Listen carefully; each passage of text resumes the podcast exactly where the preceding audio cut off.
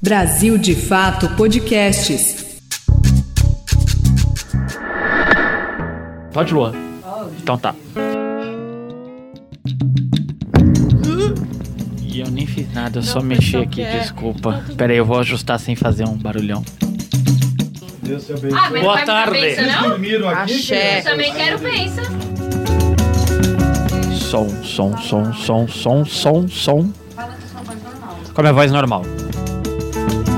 Eu moro em frente à linha de trem, eu devia ser do MAN, tô, tô no lugar errado. Tá na hora que. Aí, ó. É trem Ele já mesmo. É, Ele tá. Olha, Ana, ele tá. A gente não pode É, fazer eu- análise aqui. demitido, Igor. Mas ele, ele, ele tá perguntador demais hoje. O, mundo- o programa mudou para dois por um. É isso. eu acho é pouco. A Viu? produtora vai cortar. Vai cortar, com certeza. Porra, será que os milicos são tão burros? Tentam esconder, João Pedro. Ah, É mole. Mas eles tentam esconder depois que ele saiu do poder. é. Não, e é um saco que a gente não consegue fugir disso. Todo programa tem uma hora que eles começam a fazer isso. Vocês não iam cortar Eu sou a atleticana, então. Olha lá, olha lá.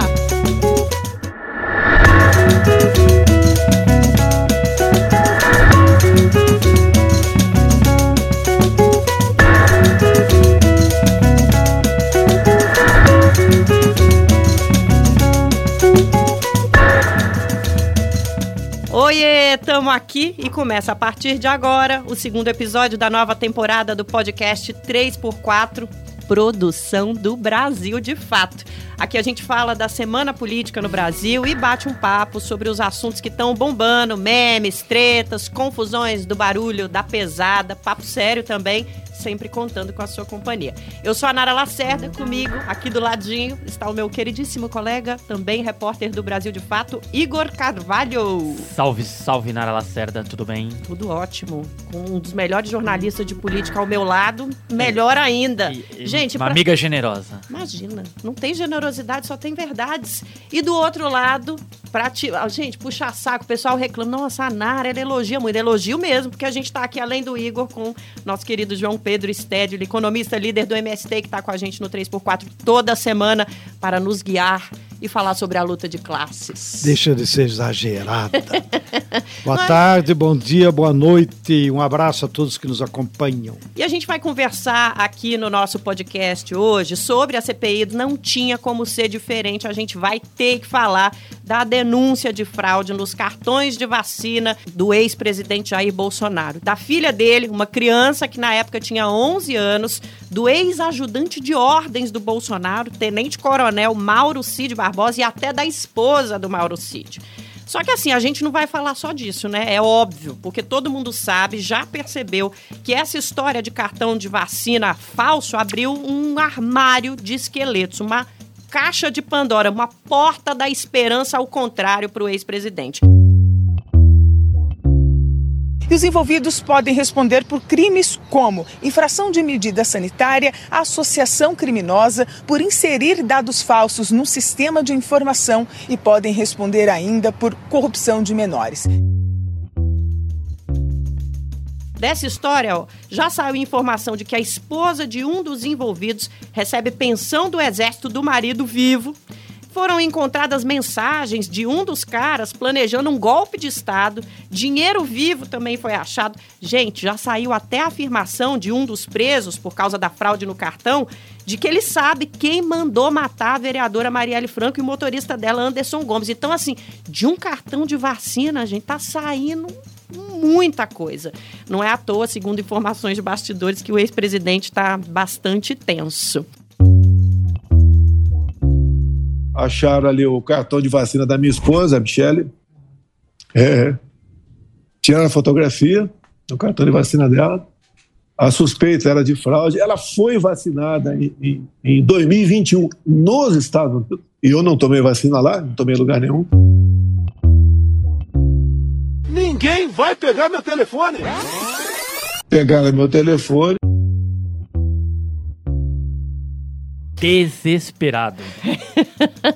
E quem está aqui conosco para compor esse 3x4 é a professora Ana Penido, que fala com a gente de Minas Gerais, em Itaúna. Pesquisadora do Observatório da Defesa e Soberania Nacional do Instituto Tricontinental, doutora em Relações Internacionais, mestre em Estudos Estratégicos e pós-doutora em Ciência Política na Unicamp. Que bom ter você aqui com a gente. Eu que agradeço o convite, a oportunidade de conversar com os ouvintes aí do 3x4. Eu acompanho há muito tempo, então estou feliz pela oportunidade de estar participando também. Ah, que bom, muito bom conversar com você, muito bom conversar com você que está ouvindo a gente também. Então vamos nessa, Lua Gatinone. Sobe o som, comecemos o nosso podcast.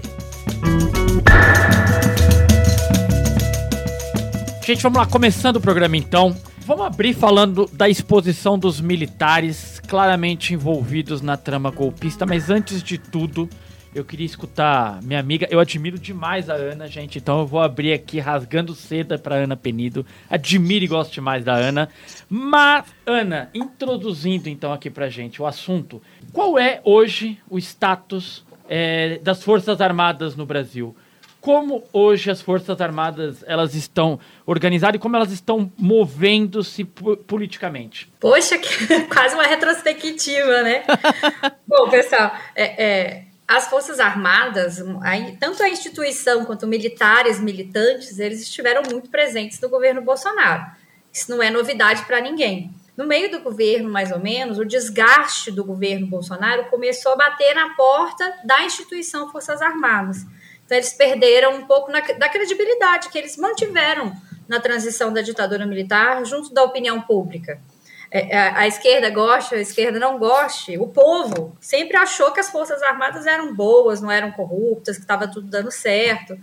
E aí, quando eles vão para o governo, é quase como se um monte de coisas que sempre aconteceram fossem para a imprensa e eles foram, de fato, para a vidraça. Começaram a tomar as pedras. Algumas pedras são deles próprios e outras derivadas dessa associação que eles fizeram com o governo. Então, pedras deles próprios, por exemplo. Todo mundo xingou a coisa das pensões. Ah, mas a, a esposa ainda recebe pensão, a neta recebe pensão. Isso não é uma novidade do governo Bolsonaro. Sempre foi assim. A educação, o fato deles reservarem vagas nos hospitais para eles, mesmo é, durante a pandemia. Então, a gente viu, por exemplo, aquele caso grave lá em Manaus, né? Em que faltava leito na rede pública, mas sobrou leito na rede militar. Então, assim, essas coisas, esses privilégios, eles sempre mantiveram para eles, pela forma como eles, como eles historicamente se posicionaram no Brasil. Outras coisas começaram a circular mais na boca do povo mesmo, por causa da associação com o governo. Então, compra de, de, de, de, desde as mais. Tem umas coisas que parecem anedota, né? É. Desde compra de Viagra até compra de leite condensado e por aí vai. Isso passou a ser conversado na opinião da população. Então as pessoas passaram a se questionar assim, para que, que serve, afinal, uma estrutura tão grande? Eu acho que o movimento que eles têm feito desde que o Lula ganha, primeiro é um movimento de retração. Não, olha, aquele cara ali não é nosso, a gente não gosta dele mas ele foi eleito, não tem correlação de forças internacional para um golpe de Estado de sucesso, então vamos negociar. E aí vamos apresentar uma plataforma do que, que a gente não abre mão. A gente não abre mão, por exemplo, do Ministério da Defesa. A gente não abre mão, por exemplo, das, das escolas militares seguirem como estão. Eles apresentaram uma plataforma. O GSI, por exemplo, que é o pivô da crise atual, estava nessa plataforma. Já isso aqui é, não mexe nisso aqui que vai dar problema. E por outro lado, eles aceitaram sair de áreas onde historicamente eles não estavam, mas que durante o governo Bolsonaro eles foram participar mais. A área ambiental eles estiveram adiante, né? Eles tiveram esse processo de retração. E militar, ele trabalha em dois planos todo o tempo. Ele trabalha no plano das ideias e ele trabalha no plano do concreto. Então, vou te dar um exemplo. Na semana que mataram o, o Bruno lá, lá na Amazônia, na mesma semana eles começaram uma mega operação de doação de sangue na região norte. Quando estava tendo a crise nos Yanomamis, é, exatamente eles que estavam coordenando o Conselho da Amazônia através do atual senador Mourão, também eram as pessoas que estavam na imprensa com os helicópteros de salvamento. Então, eles conseguem fazer essa batalha das ideias com muita qualidade. Eles saíram um pouco de algumas posições que eles estavam no governo e acentuaram essa batalha das ideias, de mostrar, olha, para vocês verem como, como que uma parte de nós é legal, como que a gente faz coisa boa, como que a gente não é responsável pela tragédia que vivenciou no, que, que o nosso país vivenciou no último período. Acho que esses dois movimentos foram sendo combinados aí nesses primeiros meses de governo. Dois militares foram eleitos. Presidente Bolsonaro, 30 anos fora das Forças Armadas, ele é um político, mas carrega dentro de si, obviamente, toda aquela formação que nós tivemos. Se o nosso governo falhar, errar demais, não entregar o que está prometendo, essa conta irá para as Forças Armadas. É possível, né? É possível. O presidente responde a tantos inquéritos, né? Que pode ocorrer, né? Uma, uma prisão dele ou até um processo que o torne inelegível. Que é possível? É possível. Agora, nesse escândalo aí que se abre com, com a questão dos cartões de vacina fraudados, Stedley, eu passo para você esse questionamento, inclusive.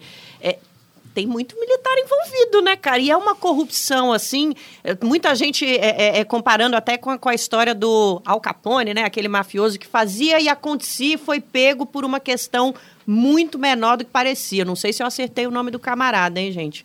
Mas é, é, é parece corrupção rasteiríssima com nome de militar envolvido e de repente a gente abre essa caixa de Pandora, né, Sted? Semana passada, quando a gente soube disso, você esperava essa, esse redemoinho de coisa, cara?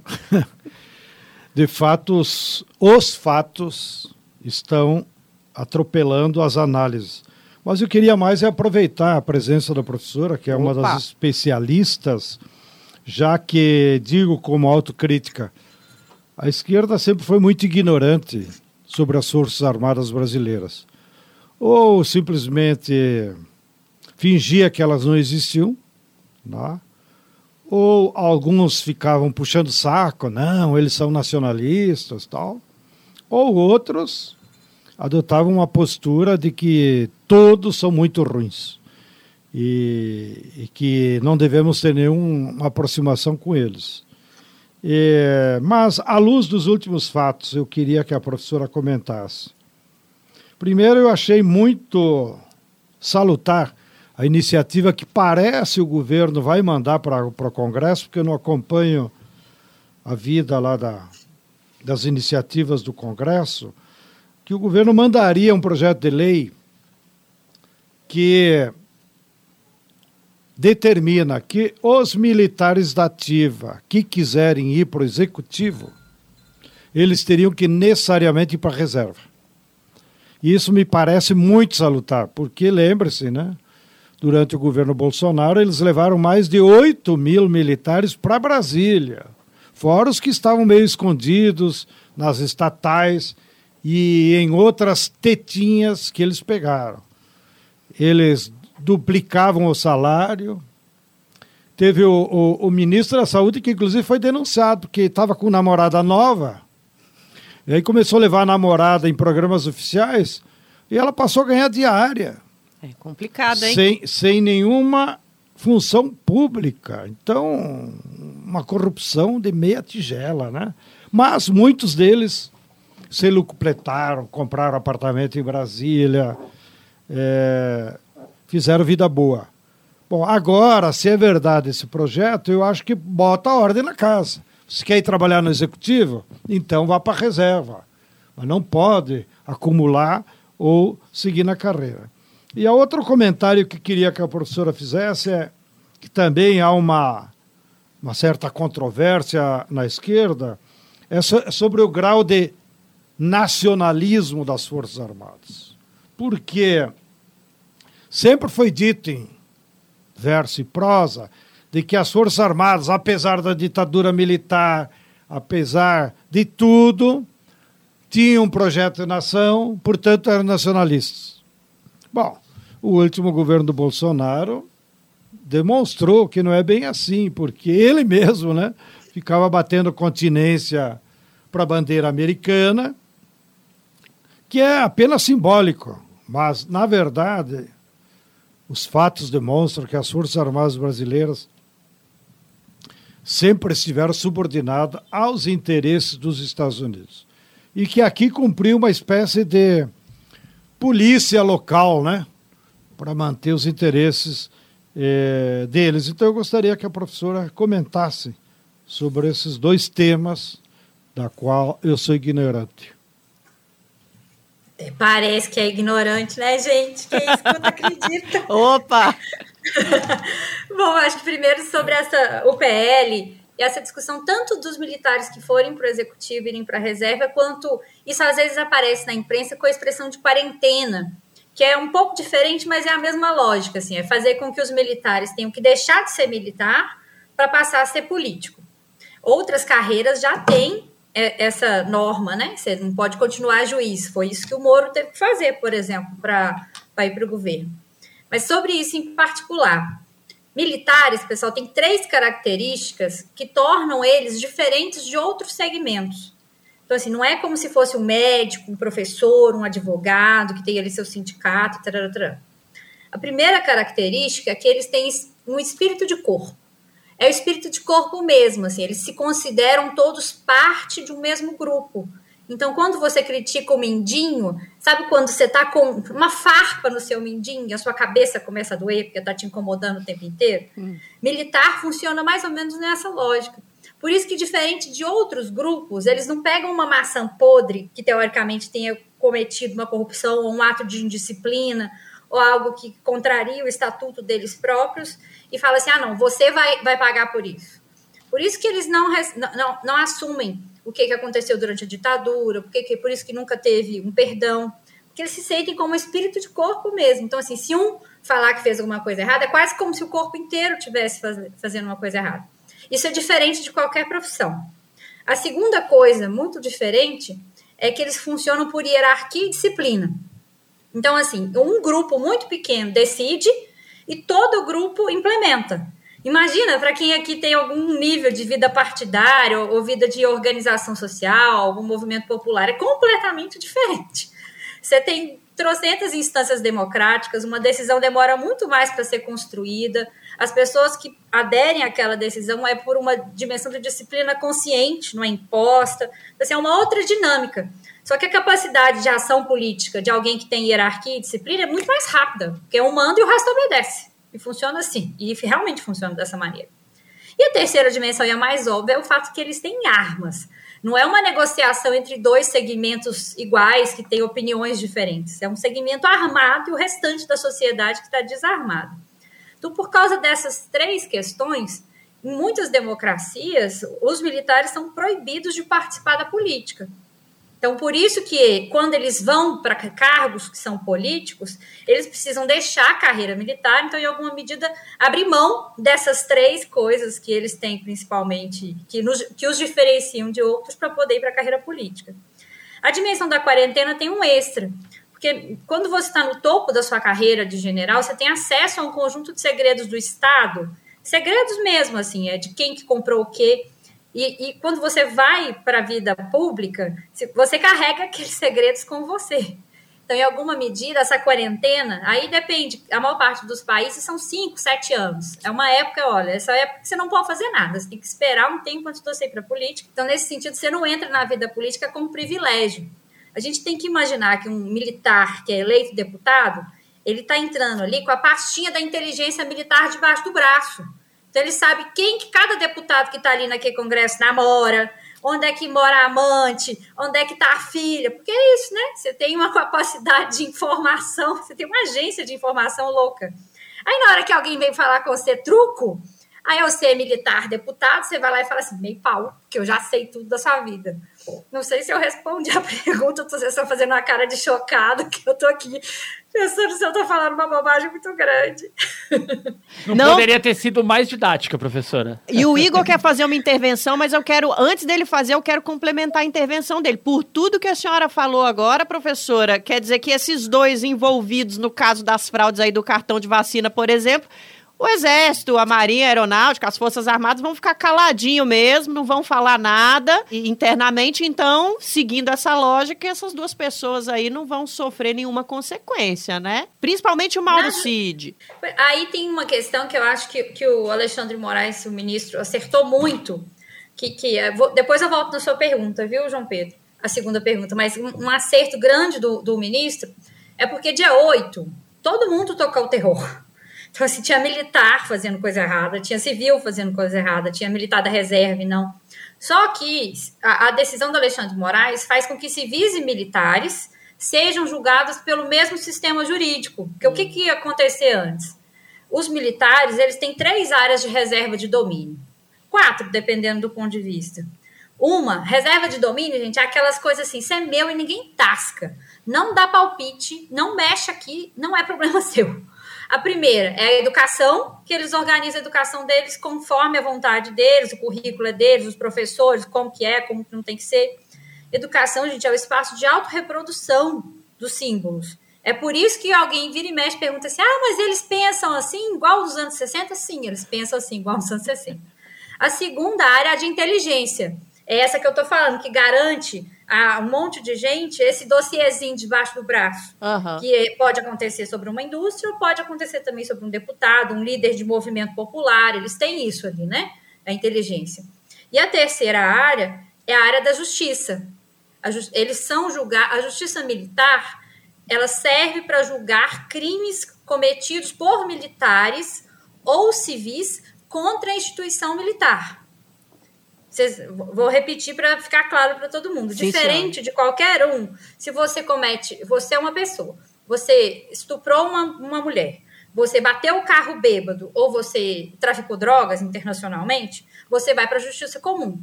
No caso do militar, independente do crime que ele comete, ele vai para a justiça militar. Seja, seja crimes que ele tenha cometido contra a instituição, sei lá, tipo chegar atrasado, não, não se apresentar no dia que ele tinha que se apresentar, ou faltar com respeito a um superior, seja esse tipo de crime. Nesse ponto, Alexandre de Moraes mudou uma tradição, que é puxando tudo para o Supremo. Não, então agora todo mundo que cometeu qualquer crime no dia 8 vai ser julgado pelas mesmas regras. O que é muito importante, porque não pode, só pelo fato de ser civil ou de ser militar, quando você vai lá e comete um crime, você receber uma punição diferente, né? Isso ia gerar uma indignação. Imagina, eu, por ser militar, cumpro dois anos, e você, por ser civil, cumpre cinco, por ter cometido o mesmo crime junto, no mesmo dia, no mesmo horário, televisionado. Então, acho que essa foi uma, uma decisão que muda muito. Essas três coisas, a quarta aí depende um pouco do ponto de vista da discussão do orçamento, mas aí é uma, um outro prazo, outro papo que a gente pode fazer depois, se for o caso. Ô, Igor, você tinha coisa para falar também? É, eu queria. João Pedro, é, você se lembra na história recente do país das Forças Armadas estarem tão expostas? Na época da ditadura militar empresarial, da qual eu vivi como jovem rebelde, elas mandavam no país. A gente sabia que eles cometiam erros, como qualquer instituição ou ser humano. Porém, eles estavam protegidos. né? Havia também um controle, uma censura da imprensa. Então, raramente saía denúncias naquele período contra eles. Depois, no período da Nova República e da abertura democrática, como a Ana começou a sinalizar, eles fizeram um pacto né?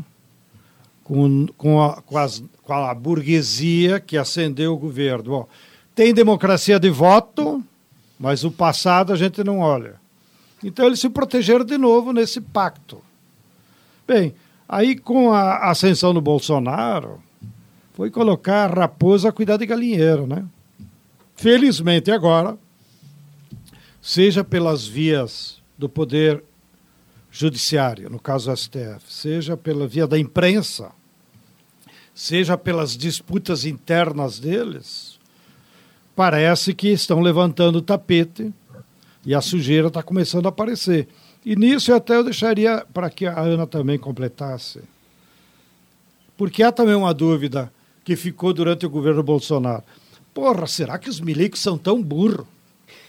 Porque eles sempre apareceram na sociedade como eles são inteligentes, eles têm a escola da mãe, eles fazem engenharia como governador de São Paulo, etc. e tal. Então era, apareciam como uma elite da inteligência burguesa brasileira. Verdade. Claro, a ideologia era burguesa, mas parecia como bem formados. Bom, o que eles fizeram no governo Bolsonaro, pelo menos aqueles 8 mil que foram para lá, era de uma ignorância, de burrices, né?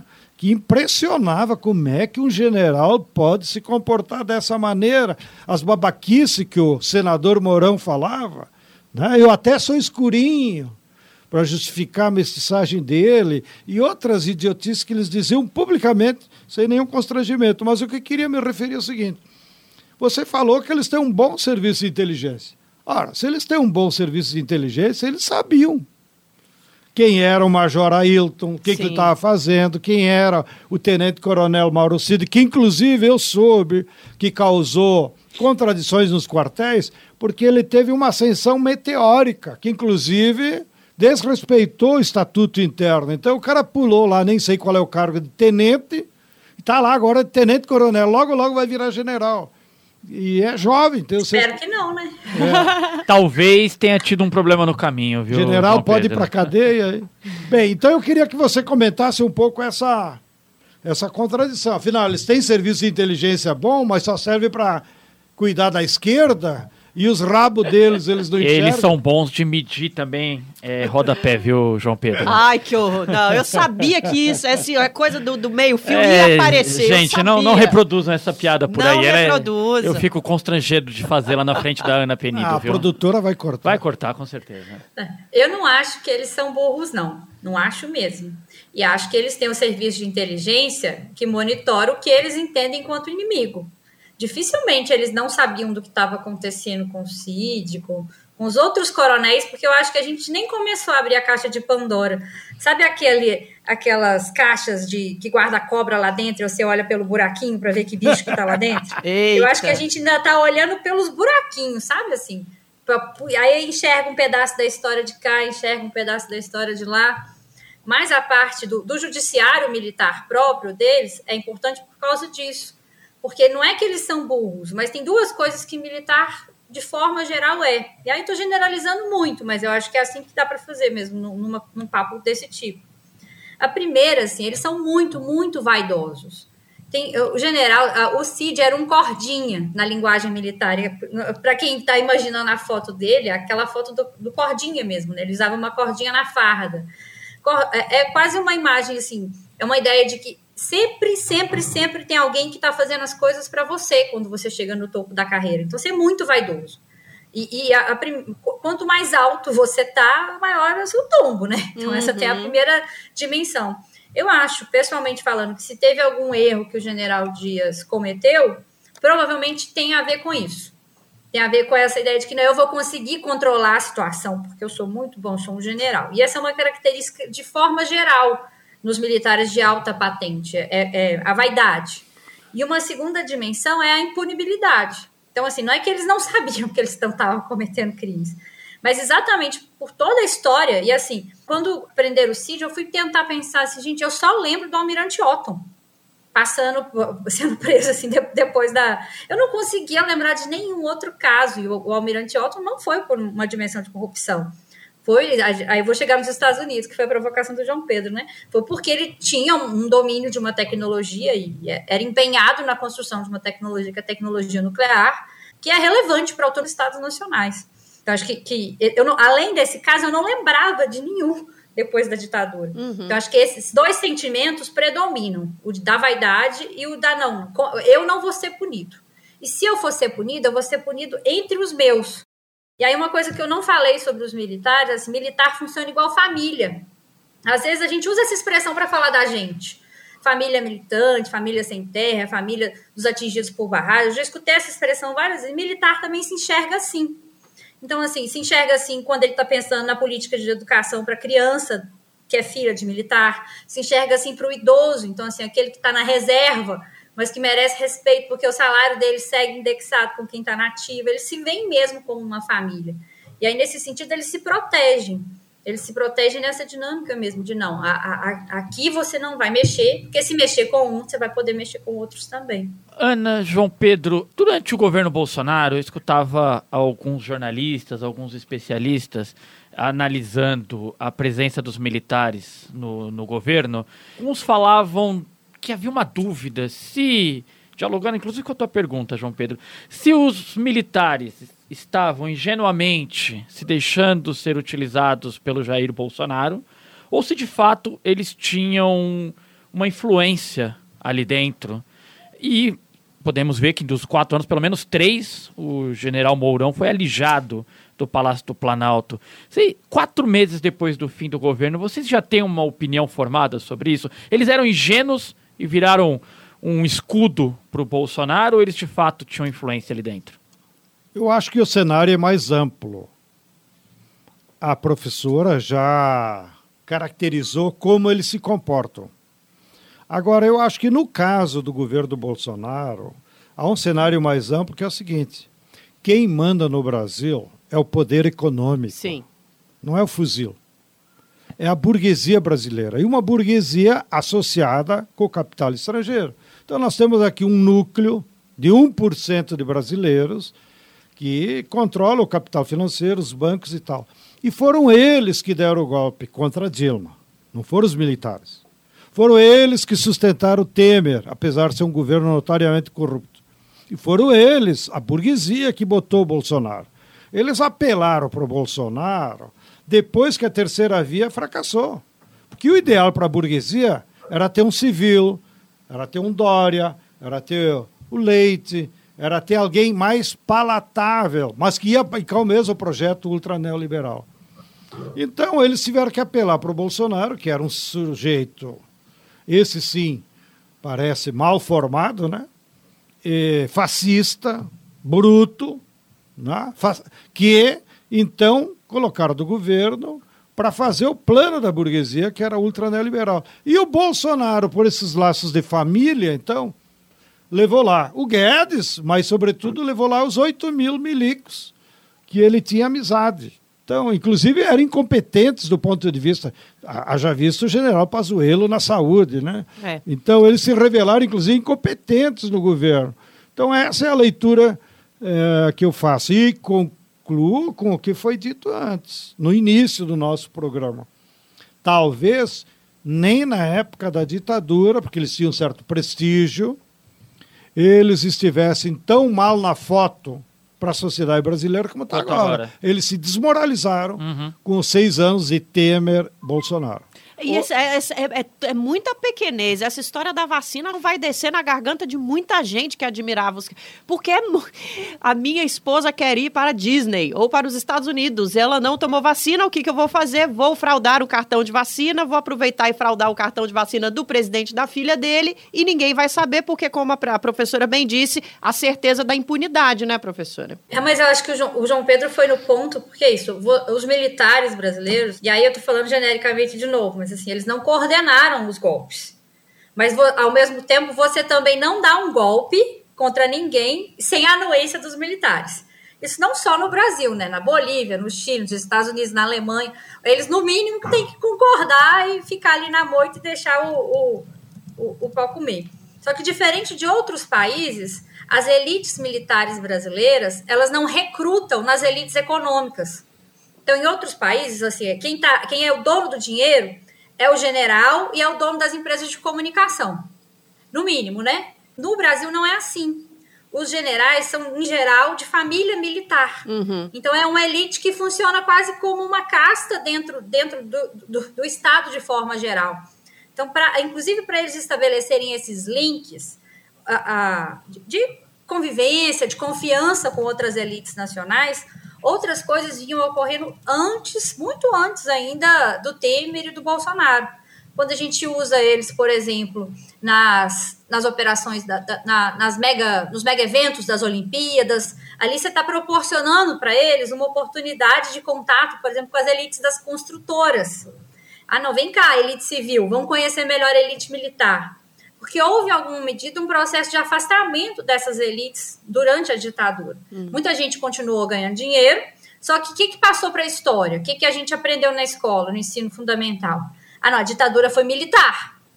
E aí, um monte de veículo de imprensa, inclusive, que apoiou a ditadura inteira, depois falou: não, não, peço desculpas, não foi minha culpa. Então, os militares, em alguma medida, se sentiram traídos nesse processo por algumas das elites civis. Tipo assim, a gente deu o golpe para todo mundo. Aí na hora que a coisa fica feia, sobrou só para a gente. Então, assim, houve, havia esse divórcio, isso é um pouco diferente do Brasil quando a gente vai olhar para outros países, sabe? É, é eu, eu, aproveito esse gancho para poder fazer, exatamente comentar essa dimensão dos Estados Unidos.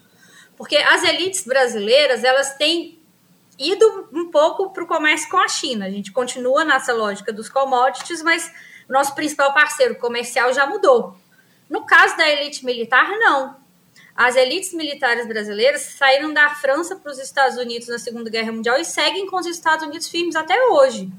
E isso está na fala, por exemplo, do ministro da Defesa atual, do Múcio, que vai lá no Congresso e fala assim: não, tem que ter 2% do PIB para comprar armamento, porque esse é o valor que a OTAN entende enquanto um valor fundamental. Então aí a gente, esse é um bom exemplo de como é que essas elites às vezes pensam de uma maneira diferente.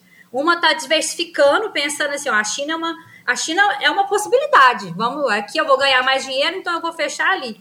No caso da aliança com os Estados Unidos, é uma aliança extremamente ideológica. E é, uma, e é uma aliança que funciona, inclusive, sobre qual que é o papel das Forças Armadas na América Latina e no Brasil em particular. Que aí a pergunta do João Pedro é exatamente sobre esse nacionalismo, né? Se a gente olha nos documentos, essa dimensão de nacionalismo econômico, que às vezes é o que a gente está tentando pensar desenvolvimentismo, que eles são a favor da Petrobras, isso não está presente desde os anos 80. Isso não está presente. É, eu, eu, a minha hipótese particular é que, diante de uma esquerda muito frágil e sem força social, todo mundo está procurando um militar para chamar de seu. Já que a gente não tem força suficiente, você está procurando alguém para poder. Ah, não, não. No final das contas, esse aqui me salva. É. Eu acho que vem mesmo a, a, minha hipótese é que vem da nossa própria fragilidade, de saber que diante dos desafios que é construir, por exemplo, um processo de transformação radical então, num país como o Brasil, você procura alguém para ser seu, sei lá, seu seguro, né, contra algum problema. Então, Ana, nunca teremos Hugo Chávez brasileiro. Da forma como as coisas estão hoje, não, porque o Hugo Chávez também é, é resultado de um processo de reforma militar dos anos 70 o Chaves não surge no ah, um militar nacionalista no meio de um. Não é assim que funciona, né? E aí eu acho que a grande diferença também, que assim, no caso do Brasil, historicamente os nossos militares atuam para dentro, que é essa dimensão policial. A diferença, talvez, do Brasil para outros países da América Latina é que a gente gosta desse papel de sócio, sócio menor dos Estados Unidos. Aí, de vez em quando, a gente pega alguma missão, tipo a missão de paz no Haiti, ah, não, os Estados Unidos não querem lá feio, então a gente pega, não, tudo bem, a gente pode fazer isso por vocês. Eu acho muito triste, porque o jogo da geopolítica global atual é Estados Unidos, China, a China associada à Rússia e os Estados Unidos associados à OTAN. E a gente está falando assim, beleza, nós somos esse país desse tamanho, mas a gente não quer estar tá no jogo principal. A gente vai ficar aqui satisfeito com resolver fazer com que o nosso inimigo interno, que aí Cada hora, cada época da história dá um nome para isso. O nome atual são os ambientalistas, mas já foram os comunistas, já foram as feministas, já foram os gays. Cada época vai, vai repaginando. Mas a dinâmica continua a mesma, de subordinação. Deixa eu fazer um gancho aí. Você acha mesmo que os militares consideram os ambientalistas os inimigos número um deles atualmente? Bom, o que a gente tem de mais concreto para poder falar é o projeto de nação que eles divulgaram, né? E aí, eles têm um projeto de nação, sim. Eles colocaram isso na imprensa, foi construído com participação da base militar, então não é só general que discutiu aquilo, não, e não é só, só o povo da reserva também, não. A turma da ativa deu palpite. Naquele projeto de nação que eles apresentaram, o SUS era pago, uhum. você tinha que cobrar mensalidade de universidade pública, e o inimigo principal identificado lá eram os ambientalistas que atuavam na área da Amazônia, defensores de povos indígenas, Aí tem uma dimensão que eu acho que talvez a gente. Porque normalmente a gente trabalha numa chave é, é, países de periferia e império. Mas existem muitas disputas dentro do próprio império. Então, quando gente, e acho que os militares brasileiros eles têm muito mais afinidade com essas disputas ali com Trump da vida do que com Biden, por exemplo, se a gente fosse pensar na presidência dos Estados Unidos. Então, quando eles, eles, eles criticam todo o tempo né, essa ideia do globalismo, ah, não, é por causa disso que a gente está nessa situação. Então, o meio ambiente para eles, assim como os direitos humanos, viram pautas que esses movimentos globalistas acionam para criticar organizações e a, a impedir de, a nossa soberania. Deixa eu te fazer mais uma provocação. Olha, Ana, ele tá. A gente não é, pode fazer eu, análise aqui. Demitido, aí, mas ele, ele, ele tá perguntador demais hoje. O, o, programa mudou para dois por um. É isso. Eu acho é pouco.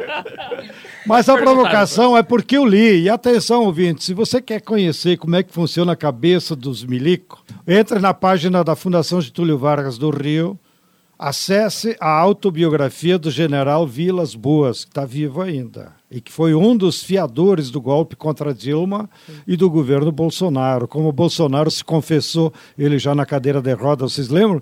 Ele dizendo: só nós dois sabemos o que o senhor fez para eu me eleger presidente. Ai, gente, Parecia que cena paixão, horrível. né? Cena de filme de terror É, isso aí, cara. bem, mas o Vilas Boas ficou dois anos como adido militar na Embaixada Brasileira em Pequim. Será que ele não aprendeu nada com os chineses? No livro, ele fala que o que ele aprendeu em Pequim foi que dava para achar carne para fazer churrasco. com toda a provocação Meu aí Deus! ao gaúcho. Esse livro, de fato, é um livro bem, bem interessante, não só para entender o Vilas Boas. Assim, ele tem a confissão que ficou mais famosa desse livro é que antes a gente tinha uma dúvida se o tweet tinha saído dele ou se era um tweet do alto comando, porque isso muda muito.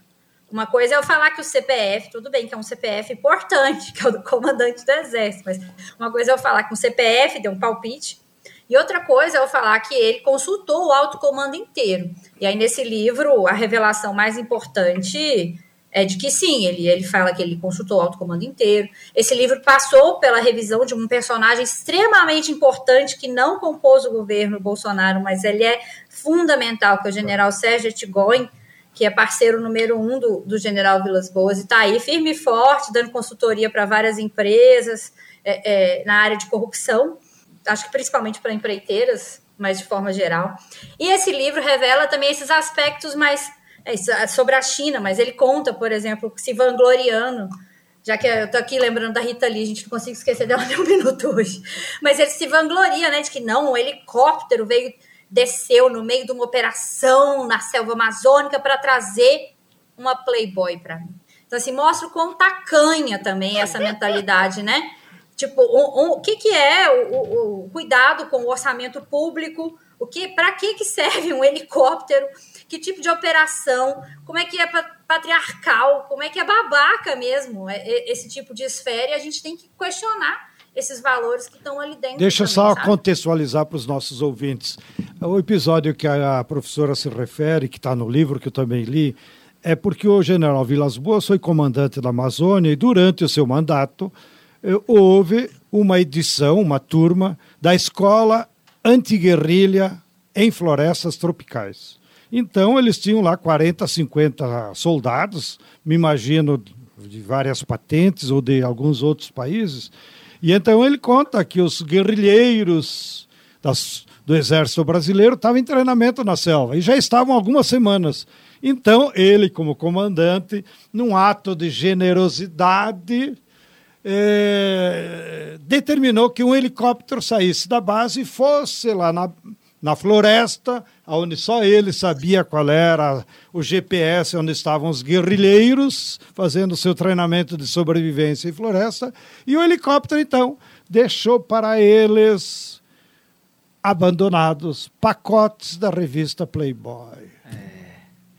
Pode. Ai, gente, João sim, eu sinto muita preguiça da- do, do, do negócio desse. Eu fico, gente, mas é, tá, ok. Eu, o meu eu quero receber em, em chocolate, pode ser?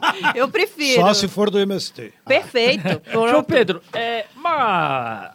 a Ana tem trazido um cenário pra gente aqui. Eu queria te chamar pra uma conversa de boteco aqui, pra gente fazer só especulação. Futebol. Poderia ser, mas tão divertido quanto. O Médici era do Flamengo e do Grêmio. É, o Grêmio, é, não vamos falar sobre os O torcedores Bolsonaro do Grêmio, era de né? todos, né?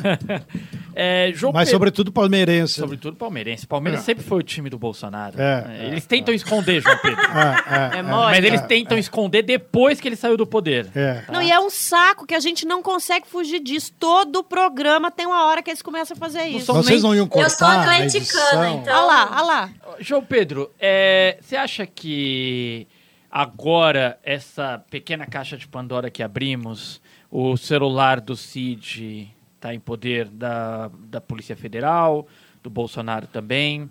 Então essa aproximação dos militares da, da, da, da investigação do 8 de janeiro, você acha que essa corrida, claramente é uma corrida, é, para se levar o Bolsonaro aos bancos dos réus, é, você acha que os militares pode ser um caminho? Os militares como? Desculpa, eu não entendi. Chegamos no, chegou-se agora no CID, chegou no Major Ailton. A proximidade com o Bolsonaro pode fazer com que o Bolsonaro seja mais exposto do que já está? Tipo um próximo alvo aí, né, nessa história. Ah, eu acho que, comentando, né?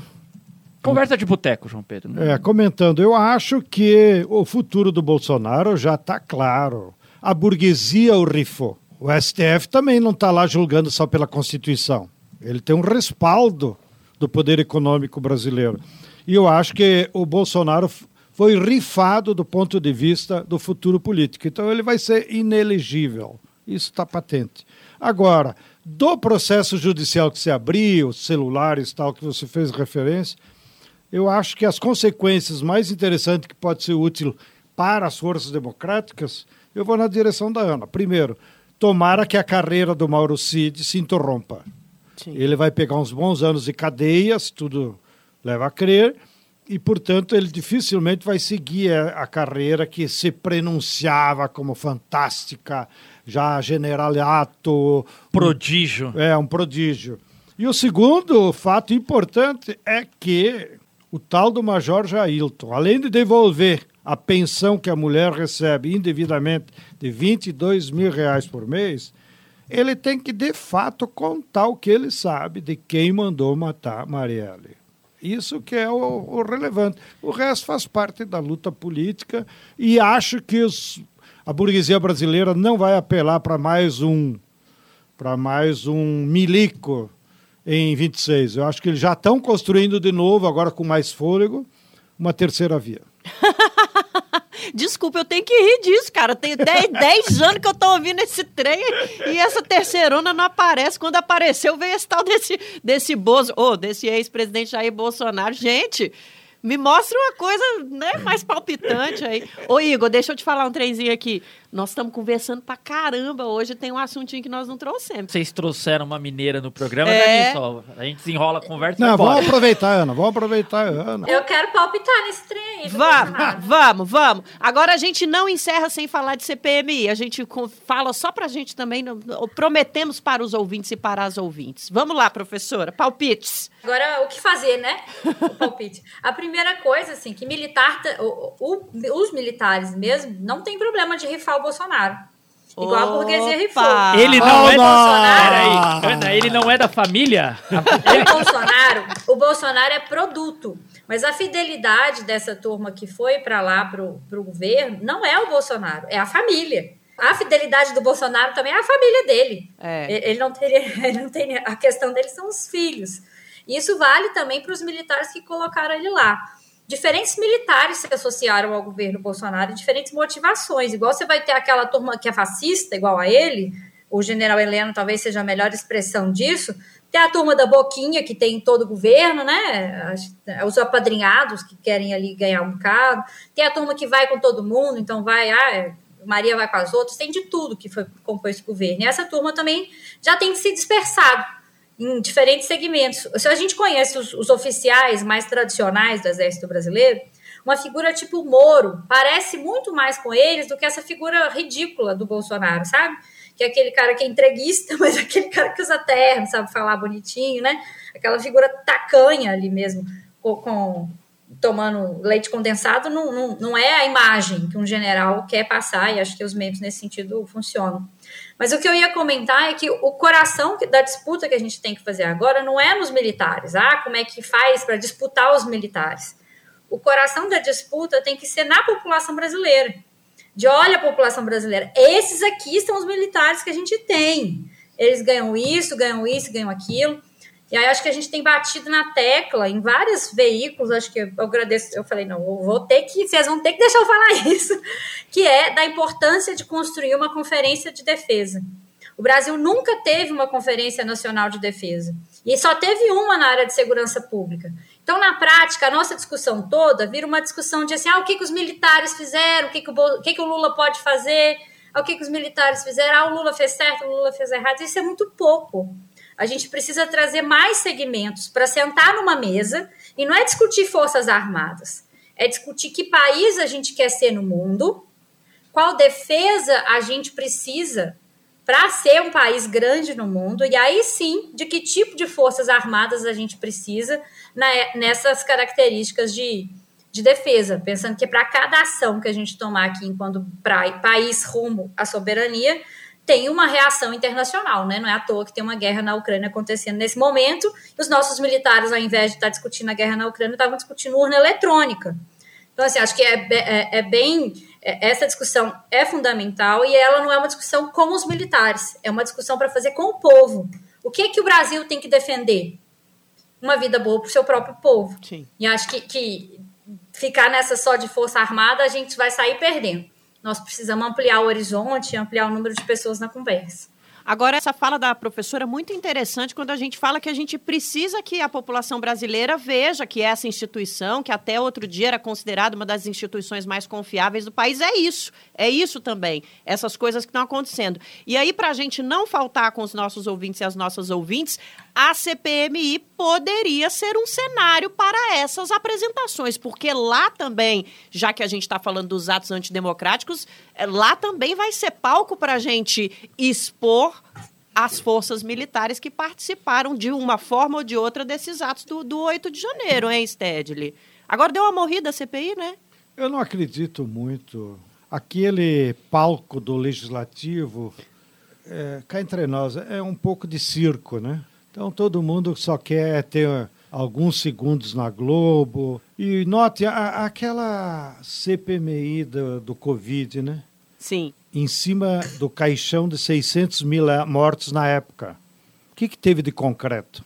Teve a exposição da Tebet, alçou ela candidata, e, e outros valorosos que denunciaram lá. Mas de concreto, depois não resultou. Eu acho que nesse sentido, entendendo o teu. Mas, mas ajudou a fragilizar o governo, não ajudou aquela CPI? Fragilizou bastante o governo.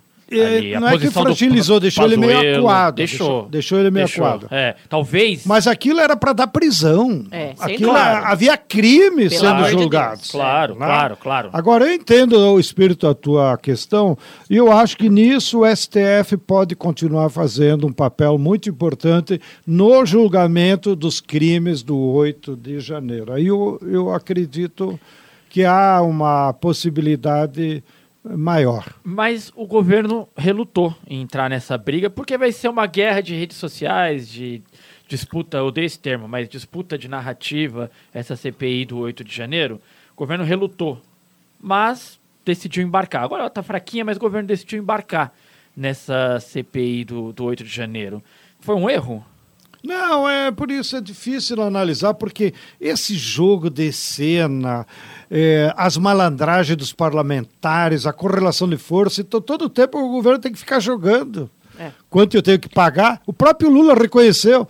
Às vezes é mais caro que tem que pagar depois. Mais caro é emendas, liberação de recursos, é, nomear padrinhados de gente de direita. Então, até o Lula disse publicamente lá em Londres né, que custa caro negociar com os parlamentares. Então, esse é o jogo que tu não pode ficar analisando se o governo aceitou, se não acertou, porque tudo é um jogo da qual nós não temos nenhuma interferência e nós só somos torcida, né? Nós não entramos em campo. Agora eu queria fazer uma pergunta de esclarecimento para Ana. Ô, ô, Nara, ah, na próxima edição, vamos colocar o João Pedro no roteiro, já fazendo perguntas? Cara, eu por mim eu fico aqui só fazendo plástica, só falando oi, tudo bem, boa tarde, boa noite, caros ouvintes, caras ouvintes. João Pedro Stedley. João Pedro, por favor, sua pergunta. Eu gostei da tua proposta da tal da Conferência Nacional para discutir defesa do Brasil, defesa nacional, soberania nacional, Forças Armadas. Agora, do ponto de vista prático, como seria isso? Quem convoca a conferência é só o Lula? Há algum procedimento que, digamos, nós, agora, como movimentos populares, poderíamos fazer nessa direção? E você acha, já que você é uma especialista no tema, que poderia ter boa acolhida entre as Forças Armadas? Eu acho que a iniciativa de convocar as conferências é da presidência. O legislativo até provoca, né? Discute, isso acontece em algumas áreas, tipo direitos humanos, mulheres, mas a, a iniciativa para de fato ser uma conferência válida é da presidência. Eu acho que a oportunidade é agora, porque confluem diferentes coisas. A primeira tem uma perda de, de credibilidade na opinião pública.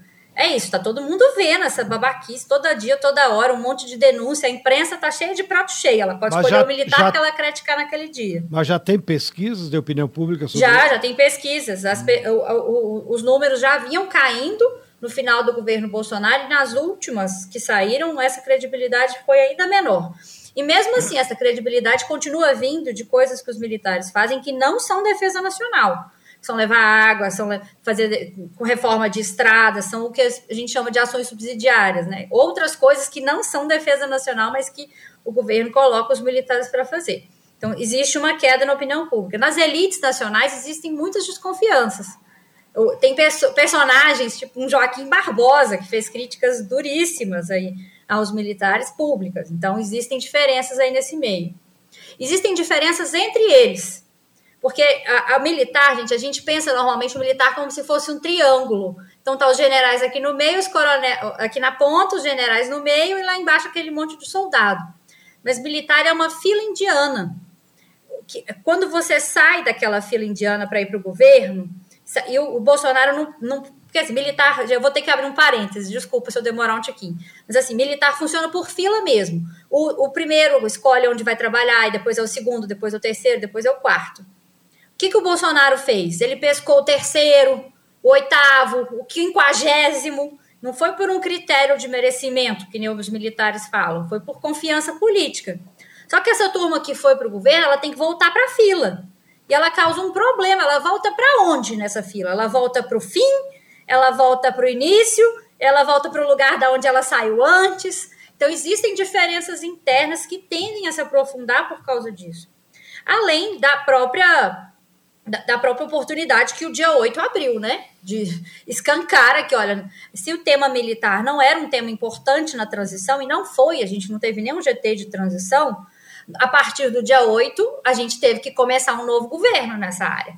E aí tem seus prós, tem seus contras. Eu não estou aqui para fazer um balanço do que, que o Lula vem, vem fazendo nessa área. Tem coisa que eu acho que ele acertou, tem coisa que eu acho que ele está pisando na bola, mas eu acho que a conferência de defesa é uma oportunidade para a gente chamar diferentes segmentos e fazer essa discussão. E vários segmentos militares, eu acredito que vão ter esse interesse. Os segmentos porque é isso, aí não, não, não, é, não se trata de procurar os nacionalistas lá dentro, porque não é aquela característica do nacionalismo econômico, mas gente que quer discutir estratégia mesmo, geopolítica, futuro, cenários, né? Para onde é que o Brasil vai estar daqui a 20, 30 anos? Que eu acho que é a discussão que os movimentos provocam no projeto popular. A gente não estava discutindo o que nós vamos fazer daqui a seis meses. Nós estamos discutindo que país a gente quer para daqui a 20 anos, né? Então, acho que, que nesse sentido existe também acolhida em alguns segmentos dos militares para fazer isso sim, porque é um bom momento. A gente precisa agora revisar os documentos de defesa nacional, que é a lei, a, a, a Política Nacional de Defesa, o Livro Branco de Defesa e a Estratégia Nacional de Defesa. É uma boa oportunidade de revisar esses documentos aí, sim, escutando diferentes segmentos sociais. Ô, Ana, eu vou dar uma de João Pedro aqui, vou fazer uma pergunta para driblar a censura de meus produtores Rodrigo Gomes e Letícia Holanda, eu vou fazer duas já, eles estão me pressionando para acabar o programa. Denúncia. Então eu já vou fazer duas, tá? É, a primeira, é, eu queria saber se já tem um movimento de parlamentares, se esse assunto da conferência já chegou até eles, é, quais seriam os parlamentares mais próximos dessa ideia. E a segunda, eu queria ouvir teus 20 centavos sobre o 8 de janeiro, a CPI do 8 de janeiro. Onde você acha que ela pode chegar entre os militares? O que, que ela pode trazer para o público sobre a participação dos militares no 8 de janeiro? Bom, algumas personalidades políticas já se manifestaram sobre a conferência, né? É aqui que eu, no, no campo do PT, eu lembro de ver a Glaze, o Genuíno, o José Dirceu. Então, assim, figuras importantes, né? Falando, falando a respeito disso. Eu não acompanho tanto o chão ali do legislativo cotidiano para saber se algum deputado falou sobre isso. Mas eu acho que é uma oportunidade e acho que a nossa tarefa é exatamente oferecer uma saída política. Porque eu entendo o Lula querer conciliar. Então eu entendo que talvez um dos efeitos do oito é, olha, eu troquei o comandante, fiz aqui algumas coisas, agora a gente precisa fazer com que o governo volte a funcionar. Porque o coração dos problemas estão na economia. Não posso, eu não posso ficar aqui o tempo inteiro discutindo a questão militar. Só que eu acho que tem uma forma para a gente sair dessa, dessa cilada, né, dessa sinuca política, que seja uma forma mais positiva, que não seja negociando no, no varejo. Aí eu te dou isso, eu te dou aquilo. E acho que a conferência, nesse sentido, é uma, uma alternativa para você fazer. Não, então vamos fazer uma discussão de projeto mesmo. O que, que nós queremos, todo mundo, para um, um país. Sobre o dia 8, eu acho que é difícil, né? Porque eu ainda acho que a gente está nessa cena. Eu para mim eu ainda estou nessa cena da caixa da cobra olhando por buraquinhos assim. É, é, é, toda hora identifico alguma coisa. Então eu acho que, que esses fios a cada fio que for puxado vai vir toda uma história escabrosa pela frente. E, e, e não sei o que eu espero é ver punições entre civis, entre militares, entre quem foi lá e quebrou, entre quem financiou, entre quem deu guarida para o povo lá na porta, entre quem escondeu é, eu acho que, que a minha expectativa, porque eu não acho que a gente pode tratar aquele dia 8 como uma data qualquer. Aquilo ali tem que ser um marco para a gente repensar as nossas relações enquanto país, mesmo assim, o que, que a gente entende, o que, que não, para todas as instituições.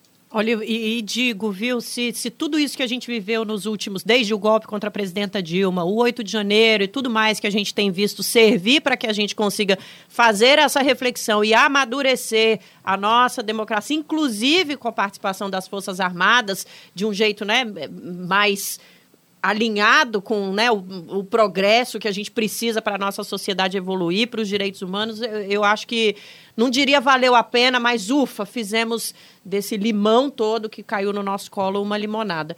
Gente, a gente vai ter que encerrar o debate, mas fica aí você que está ouvindo a gente, porque tem dica cultural. Dica cultural, gente, nesta semana perdemos um símbolo da nossa arte, a nossa querida Rita Lee, e eu tenho certeza que tem muita gente aqui no nosso estúdio querendo falar sobre esse assunto, porque essa falta é grande. Então, professora Ana Penido, qual é a sua dica cultural para hoje? Pelo que a gente conversou, tem a ver com a querida Rita, né? Eu acho que sim, com certeza. A Rita enfrentou a ditadura militar, ela é, embora não tenha não se reivindicasse uma feminista, né? Mas ela, para mim, é um símbolo do que, que é essas mulheres iconoclastas, né, que vão lá, feio bruxa mesmo, eu olho para ela e fico pensando assim, poxa. E ela é isso, né, ela fala que nem toda brasileira é bunda.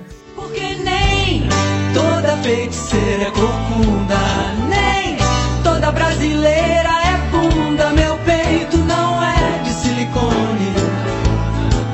Sou mais macho que muito homem. No mundo inteiro, né? O que, que a brasileira é? A brasileira é exatamente não, o mercado sexual. E acho que muitas mulheres têm vindo para a área de defesa, para a área de segurança e para a área de discutir guerra, estratégia. E eu acho que, que ela é uma inspiração quando, por exemplo, trata na música de que não, a gente nem toda feiticeira é corcunda e nem toda brasileira é bunda. Então fica aí como a minha a minha dica cultural. Sou muito fã da Rita Lee, eu vim arrasada gravar o programa, vim mandando mensagem e acho que é muito merecida essa homenagem a ela. Nesses tempos que o TikTok recupera músicas para fazer dancinha e tal, essa música que a professora cita é incrível, viu? Vocês influências, aí a turma jovem, mas a Rita Lee vale a pena a gente percorrer toda a trajetória dela, porque ela, a trajetória dela fala muito sobre a nossa história como país. João Pedro Stedley, temos uma dica cultural do senhor para hoje? Claro. Vamos nessa. E eu vou de teatro. Por favor. Pessoal, sobretudo quem mora em São Paulo, vai estrear dia 10 até 7 de junho Agropeça, da Companhia de Teatro Vertigem, lá no Sesc Pompeia, de quinta a domingo. Vão lá ver. Agropeça é uma crítica contundente cultural sobre a natureza do agronegócio e seus crimes. Vão lá. E cumprimentos o Sesc Pompeia por ter abraçado a Companhia de Teatro Vertigem e ter aceitado fazer essa peça lá no teatro. Eu já estou me preparando, um dia desses vou lá também bater palma. E para quem não está em São Paulo, vale gulgar, viu, gente? O trabalho, tanto da companhia, para entender um pouco mais o que é a peça. Vai que a gente consegue viajar pelo Brasil com essa história, é, né? Então vale a pena. É, o Igor acho que vai bancar as passagens. Claro, João Pedro, lógico que eu vou. Além de bancar as passagens do Vertigem pelo Brasil para levar essa história, o que mais que você trouxe pra gente hoje, Igor? Olha, minha dica de hoje é. Eu não sou muito leitor de HQ, é um formato com o qual eu não consigo dialogar muito. Mas eu terminei uma HQ que, cujo título é Na Pele do Homem. Achei muito bonito a forma como é apresentado. É um tema denso, mas muito bonito.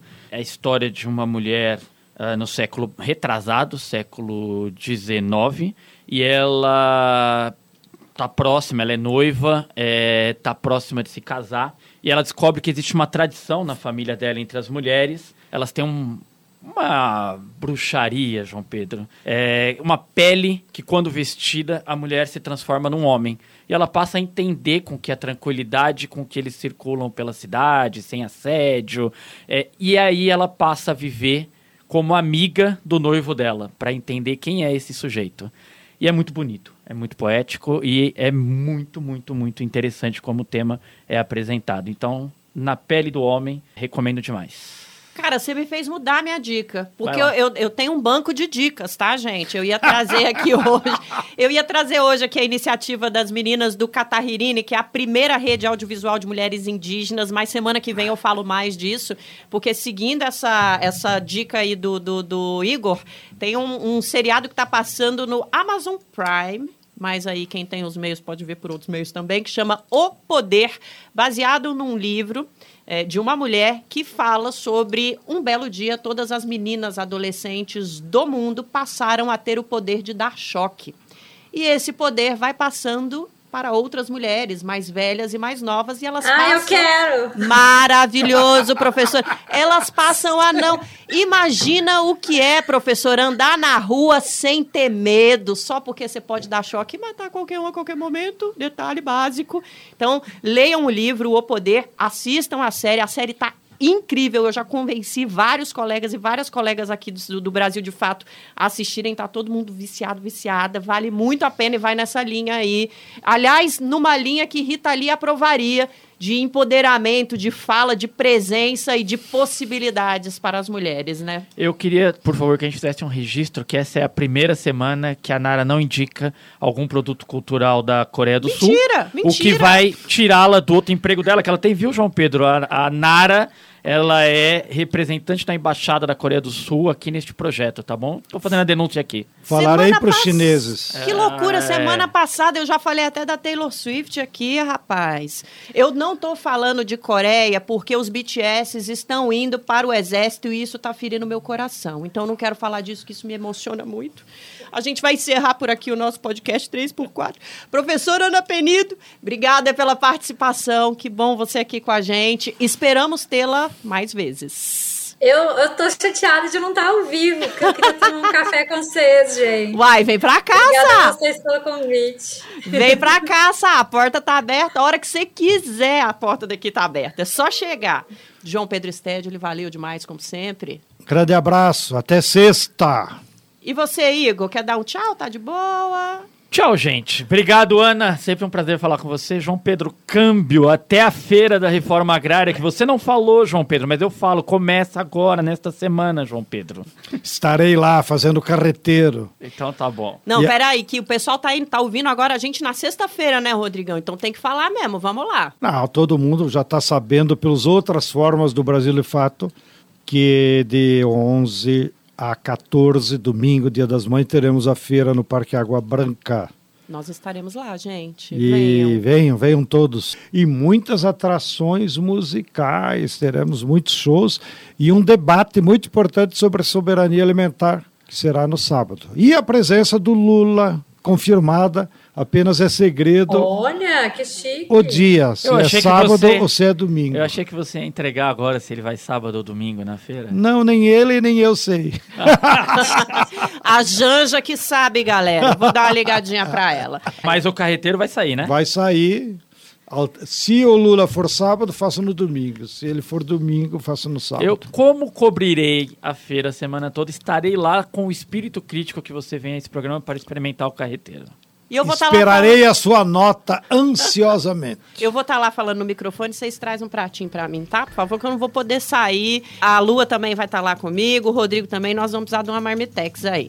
Gente, obrigada a você que ouviu a gente aqui até aqui também, uai. Então, vamos encerrar esse podcast por hoje. Vamos esperar você aqui semana que vem. Se você quiser conversar e debater com a gente sobre todos esses temas que a gente trouxe pra cá hoje, redes sociais do Brasil de Fato, os nossos canais de comunicação. Tchau, até semana que vem! Yay! O 3x4 é apresentado por mim, Nara Lacerda, e pelo Igor Carvalho. Nosso comentarista é o João Pedro Stedley. A direção é de Rodrigo Gomes, na produção Letícia Holanda, roteiro de Rodrigo Gomes e Letícia Holanda, Prometo que semana que vem a gente vai ser mais fiel a ele, pessoal. Trilha sonora original é de Alejandra Luciane. O papo não deixa, você sabe, né, Letícia? Edição e sonorização, Lua Gatinone. No Brasil, de fato, a coordenação de rádio é da Camila Salmásio e a direção de jornalismo é da Nina Fidelis. Beijo pra você que ficou com a gente até agora. Até semana que vem no podcast 3x4.